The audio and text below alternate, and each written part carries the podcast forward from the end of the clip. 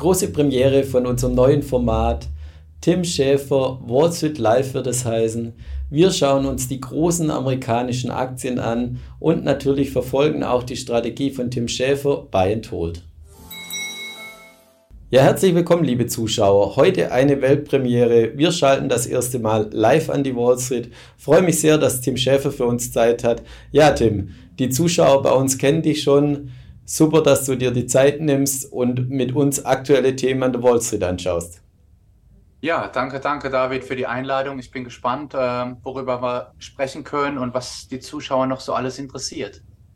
Ja, die Märkte sind ja die letzten Wochen zurückgekommen und haben sich ebenso stark und schnell auch wieder erholt, muss man sagen. Glaubst du, die Schwächephase ist schon vorbei? Ja, das ist äh, schwer zu sagen, aber so ähm, im Allgemeinen äh, kann man davon ausgehen, dass, ähm, naja, zum, zum Jahresende hin gibt es oft ja äh, Rallyes, weil das Portfolio-Management versucht, sich da ordentlich äh, aufzustellen und die großen Gewinner ins Depot reinzuhieven und so. Und da kann vielleicht ein kleiner Effekt äh, für positive Zeichen sorgen, aber man weiß es im Grunde nie. Es kann immer was Überraschendes kommen. Und äh, man sieht es ja jetzt, wir haben eine Krise nach der nächsten, und aber die Börse schüttelt das äh, langfristig immer wieder ab. Man ist zwar gefangen in seinen Gedanken, in diesem ganzen Ukraine-Krieg und der Gaza-Israel-Krieg und so. Das zieht einen emotional runter, aber die Börse schaut immer nach vorne und äh, die schaut immer nach den Lösungen und nach dem Fortschritt, der langfristig passieren wird. Ja, du hast das Stichwort schon gesagt, Jahresendrallye ist natürlich für die Börse und auch für die Vermögensverwalter und Banker immer so das bestimmte Themen, wo man dann sagt, es, es könnte die, die Preise nochmal ansteigen oder die Kurse insbesondere. Ja, du sagtest schon, wir haben natürlich keine Glaskugel, aber es ist schon bemerkenswert, wie die Schwächephase jetzt ähm, wieder hinter uns gelassen wurde und, und wir schnell steigende Kurse gesehen haben. Glaubst du, es geht weiter? Also deine Einschätzung? Ähm, also ich bin grundsätzlich optimistisch, ähm, weil ja im Grunde, wenn man den äh, Schnitt nimmt, jeder Börsentag ist, ist im Grunde äh, ist im Grunde positiver. Ähm, das sind ganz minimale Renditen pro Tag, die man macht. Also an der Börse ist man, äh, liegt man richtig, wenn man positiv nach vorne schaut. Aber so genau weiß man das nicht. Jetzt sind wir irgendwo im November und äh, so viel Zeit ist ja auch nicht mehr, Börsentage.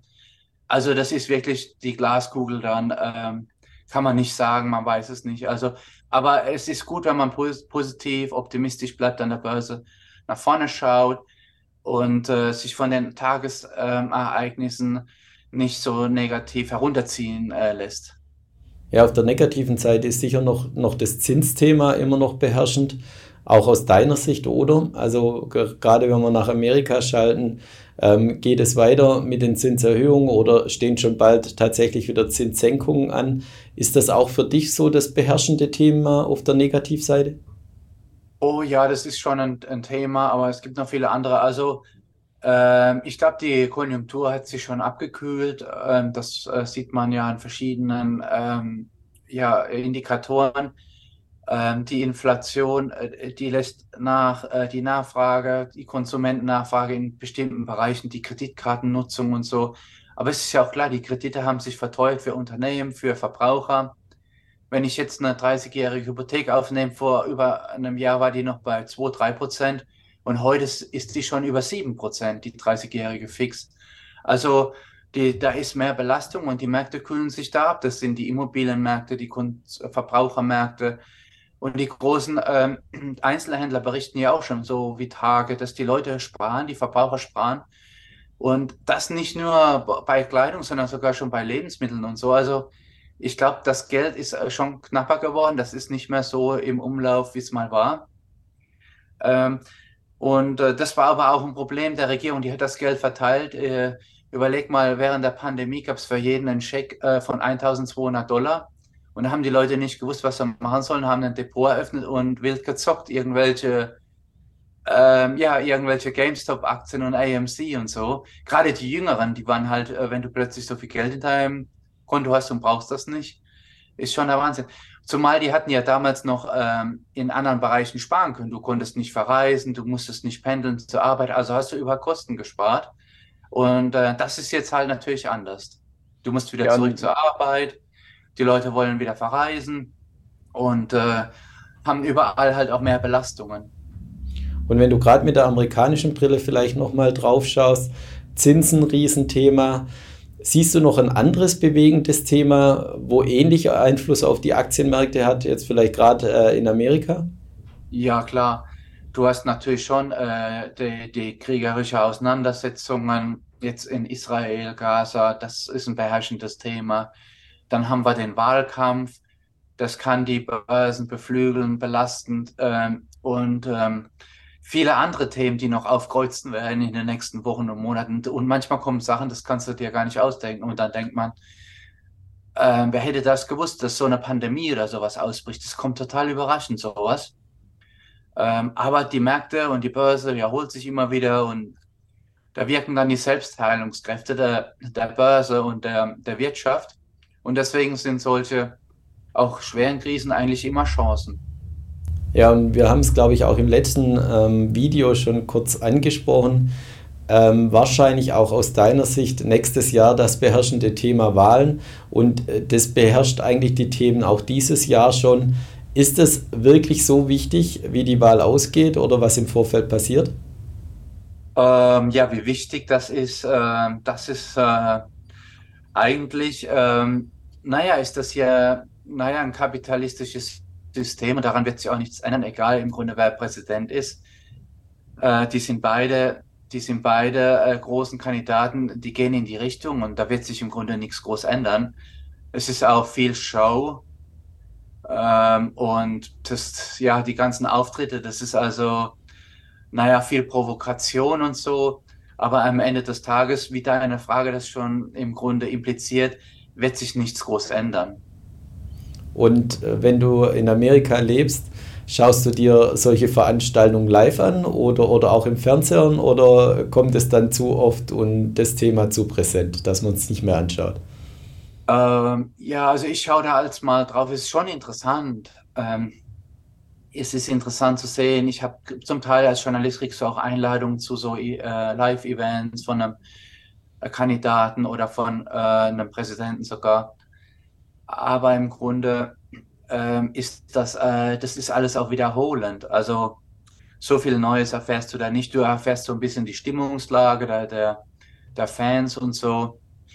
Aber äh, so viel Neues, also neue Informationen wirst du da kaum rauskriegen aus so Wahlkampfauftritten oder so.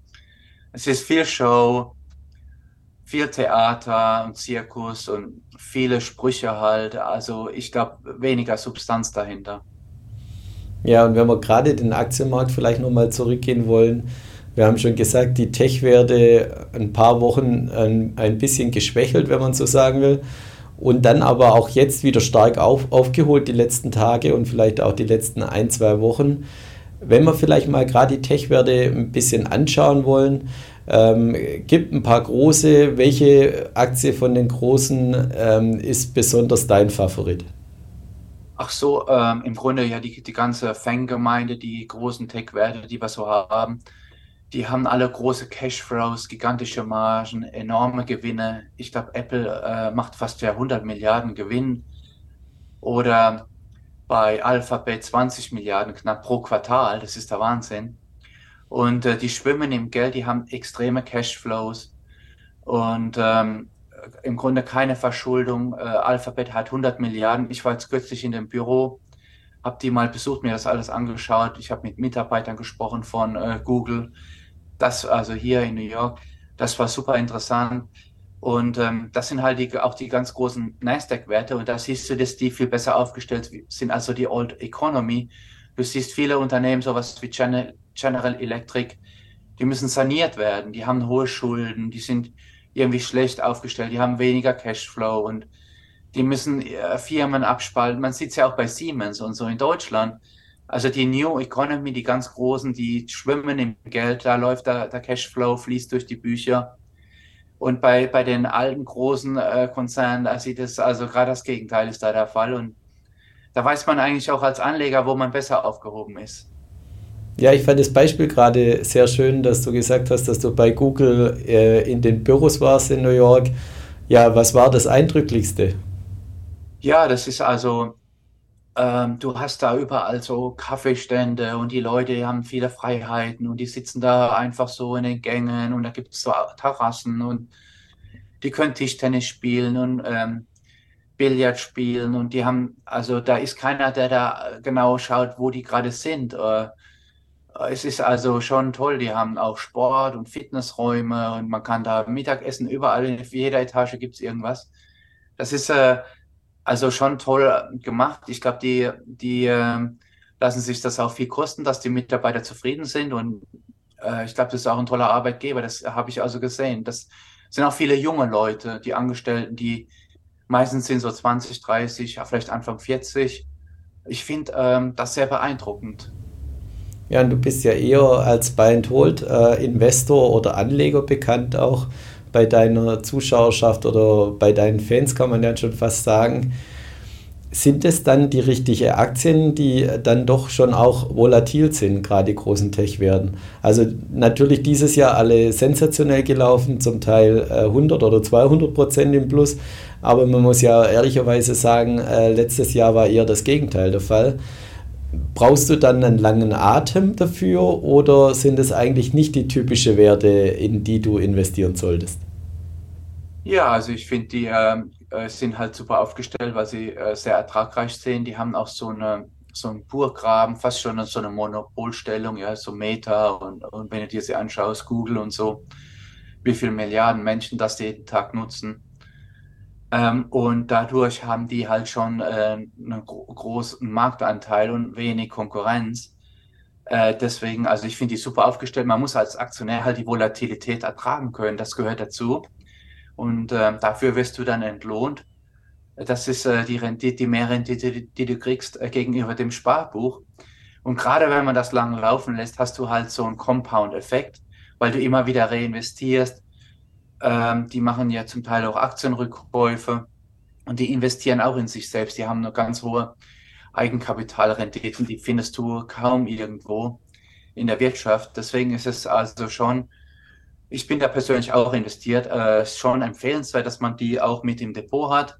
Natürlich sollte man auch streuen und natürlich gibt es dort auch Gefahren. Wir haben zum Beispiel auch, die haben auch Monopolverfahren, der eine oder andere, ob das jetzt Alphabet ist oder ähm, so oder Amazon und die müssen sich auch vor Gericht verantworten, ob sie vielleicht auch ihre Macht zu stark ausnutzen, aber oft wird das dann gelöst und man findet irgendwo eine Einigung und dann wird eine Geldstrafe bezahlt und irgendwas ähm, verändert. Ähm, aber im Großen und Ganzen super gut aufgestellt, auch diese Microsofts dieser Welt und äh, die großen Tech-Werte halt, die sind der Welt voraus äh, und ich glaube, die beherrschen die Wirtschaft äh, weltweit im Grunde. Auch die künstliche Intelligenz ist dort entstanden in, in Kalifornien und so. Also ähm, und bei Microsoft ist schon schon spannend, wo die uns hinbringen und wie weit die schon uns ähm, eigentlich abgehängt haben äh, in Europa und anderswo. Ja, und wenn wir gerade so den Zukunftsmarkt noch anschauen wollen, du hast es schon so ein bisschen angetönt, ähm, ich greife mal eine Aktie raus, die Meta, ähm, wie der Name schon sagt, setzen sie ja mehr oder weniger alles auf eine Karte, äh, in Zukunft Metaverse. Glaubst du an die Idee, dass äh, das große Leben in Zukunft im, sich im Metaverse äh, widerspiegelt und dass, dass die Wette aufgeht? Oh, ich habe keine Ahnung. Ähm, da hat er sehr viel Geld investiert, der Mark Zuckerberg, und da, wie du sagst, glaubt total daran. Aber der investiert auch stark in die künstliche Intelligenz und in andere Bereiche. Und er hat auch stark äh, äh, Personalkosten eingespart und Stellen gestrichen und so, um äh, die Marge wieder nach oben zu bringen, weil er ja auch stark abgestraft worden ist wegen diesen enormen Milliardeninvestitionen in dieser Metaverse. Und ich glaube, da, da passt er jetzt auch auf, dass, äh, dass er sich da nicht äh, zu stark in eine Richtung äh, reinwettet und dass, wenn die Wette nicht aufgehen würde, das wäre ja dann ähm, schon ein Desaster, wobei hat, die haben so viele Nutzer jeden Tag in Facebook, Instagram, WhatsApp und so. Also äh, die sind gut aufgestellt, im Grunde alle schuldenfrei. Und selbst wenn so eine große Investition schiefgehen würde, das schüttelt auch eine Meta ab, das schüttelt auch äh, die Google ab und so. Das passiert bei denen ständig, weil du musst auch immer weiter investieren und neue, neue Zugpferde finden, falls die alten mal nicht mehr laufen Also das ist ein ganz normaler Prozess, äh, dieses Neue erfinden, neue Themen finden, neue Trends ähm, entdecken. Das machen die alle und äh, bei vielen geht mal der ein oder andere Investition geht in Luft auf. Ja, und du sagtest vorher schon, die, die großen Unternehmen, die Tech-Werte, sitzen mehrheitlich oder fast ausschließlich alle äh, nahe San Francisco, Silicon Valley. Schaust du dir als Journalist dort die Firmen auch direkt an? Also fliegst du ab und zu rüber? Ähm, ja, ich bin hin und wieder mal in San Francisco, aber es ist, ähm, ähm, es ist gar nicht so einfach. Ich war schon bei der einen oder anderen, habe die besucht. Es ist aber gar nicht so einfach, dort auch Termine zu kriegen ähm, als Journalist. Also da braucht man auch Connections und so. Aber natürlich äh, ist das, mache ich das als mal, aber jetzt nicht auch zu allzu häufig. Ähm, hier in äh, New York hast du im Grunde auch alle großen. Die Amazon haben hier Büros, die Facebook, die haben hier, äh, ich glaube, in Soho Büros. Also und das sind zum Teil die zwei größten Niederlassungen nach der Zentrale hier in New York, weil es ist eine Riesenstadt, viele große Unis und da können die auch gut akquirieren und Mitarbeiter einstellen. Und äh, die expandieren hier auch, was die Bürofläche angeht. Ähm, Google hat jetzt noch ein gigantisches Gebäude dazugekauft vor ein, zwei Jahren. Also die expandieren, was die Bürofläche angeht, die äh, Personalzahl langfristig weiter. Und bei, bei denen sieht es eigentlich gigantisch aus, bei den Tech-Werten. Auch in New York kannst du also einen guten Einblick erhalten. Ja, es ist ja in Zürich ähnlich. Äh, soweit ich weiß, hat Google die meisten Mitarbeiter an einem Ort außerhalb Europa, ist soweit ich weiß auch Zürich. Also die ganzen Gebäude um den Hauptbahnhof drumherum äh, sind praktisch auch verteilt und feste Hand von Google mittlerweile. Das und die investieren, ja, investieren dort auch gerade, äh, ich glaube, in Softwareentwicklung stark Google ähm, bei euch in äh, Zürich. Ja, dies, also das ist schon interessant, was die alles machen. Dann sind sie noch in Dublin, die große Europazentrale. Ja. Genau, in Dublin hauptsächlich die Verwaltung, so, soweit es bekannt ist. Aber ist natürlich nach außen auch nicht immer alles bekannt. Ja, und ähm, wenn, wir, wenn wir vielleicht noch einen, einen Schwenk wegmachen von den Tech-Werten, natürlich ähm, AI und Tech-Werte in aller Munde ähm, schauen wir natürlich alle an, jeden Tag. Was ist so die zweite interessante Branche noch, die du so ein bisschen auf deinem Schirm hast, aber wo wir vielleicht nicht jeden Tag drüber reden? Ach, äh, ja, ich, ich finde Berkshire Hathaway super. Das ist so eine Beteiligungsfirma, traditionsreiche Konzerne, viel Versicherung hat der Warren Buffett da drin und alles Mögliche breit gestreut, vom Sportschuhhersteller über Pralinenhersteller und so. Also ein super gut aufgestelltes Konglomerat und das ist ja ein Börsengenie. Er, er ist äh, auf der Seite seiner Aktionäre und also da setze ich auch drauf, da habe ich eine größere Position, genauso wie auch bei den Fangaktien. Aber Berkshire ist so eine Aktie, wo ich versuche, alles zu lesen und zu entdecken, was es an Neuigkeiten gibt. Dann kannst du mir vielleicht sogar eine aktuelle Frage beantworten. Wir hatten diese Woche in Zürich den äh, Zukunftstag, beziehungsweise letzte Woche. Da kommen dann Jugendliche äh, mit den Eltern praktisch mit auf die Arbeit, äh, um so reinzuschnuppern. Und eine Frage von den Jugendlichen war, welches die teuerste Aktie der Welt ist. Und ähm, da wir äh, kurz vorher drüber geredet haben, war so meine Idee auch Berkshire, irgendwie 530.000 US-Dollar. Jetzt die Frage an dich, habe ich, hab ich, lag ich da richtig, dass es derzeit die teuerste Aktie ist oder gibt es da was drüber? Ah, ich äh, habe da mal was gehört, dass es da was drüber gibt, aber ich habe auch immer wieder gelesen, dass Berkshire die A-Aktie die, die teuerste ist. Ja, ich glaube, da liegst du wahrscheinlich gar nicht so falsch, aber das müsste genau, nochmal.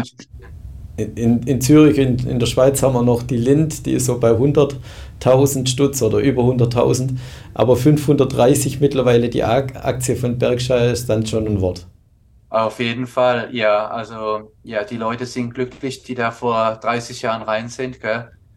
Das ist eine Mordsrendite äh, gewesen. Im Schnitt 20 Prozent pro Jahr. Und durch den Zinseszins, wenn du da, wenn dein Opa dir ein paar gekauft hat, also das wäre der Wahnsinn gewesen. Ähm, komplett unterschätzt, ähm, lange Zeit, aber jetzt haben die Leute schon mitbekommen, dass der äh, schon äh, geniale Züge hat, der Warren Buffett. Ja, ich, ich wollte gerade schon fast äh, kurz einspringen und sagen, es ist schon fast besser die Rendite wie bei Bitcoin.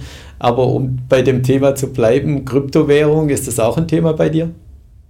Äh, da habe ich nicht investiert. Ähm, hätte ich besser tun sollen beim Bitcoin. ähm, ist auch explodiert. Ich habe da äh, jemanden kennengelernt, der war äh, hier am Yachthafen, der ist Kapitän und äh, für so einen 26-jährigen Bitcoin-Millionär, den fährt er da in seiner Yacht rum, äh, nach Florida und Bahamas und so. Also da haben auch viele Leute sehr viel Geld mitverdient. Wie, wie es da weitergeht, keine Ahnung. Ähm, ich persönlich habe es verpasst. Und ähm, ich kenne mich da auch nicht so gut aus. Deswegen, also ich bleibe dort. In meinem Themenbereich sind Aktien, so die großen, auch gerade die Blue Chips, äh, die amerikanischen. Und ähm, da bleibe ich, äh, ja, in dem Gebiet bleibe ich, weil bei den anderen Gebieten kenne ich mich jetzt nicht sonderlich gut aus und da wäre mir das Risiko persönlich auch zu groß. Ja, super, wir kommen schon zum Ende. Das war schon die Premiere von Wall Street Live. Ja, lieber Tim, herzlichen Dank, dass du dir die Zeit genommen hast. Und vielleicht für die Zuschauer noch ein Hinweis, es wird es in Zukunft regelmäßig geben. Ich hoffe, Tim, dir hat es auch Spaß gemacht. Jo, vielen Dank, David. Hat Spaß gemacht und ich freue mich schon auf äh, die nächste Sendung und vielleicht können wir da ein paar Fragen auch einbauen von den Zuschauern. Ja, sehr gerne und sehr guter Hinweis. Fragen gerne an uns schicken. Und liebe Zuschauer, schauen Sie wieder bei uns vorbei, wenn es heißt Wall Street Live mit Tim Schäfer. Herzlichen Dank.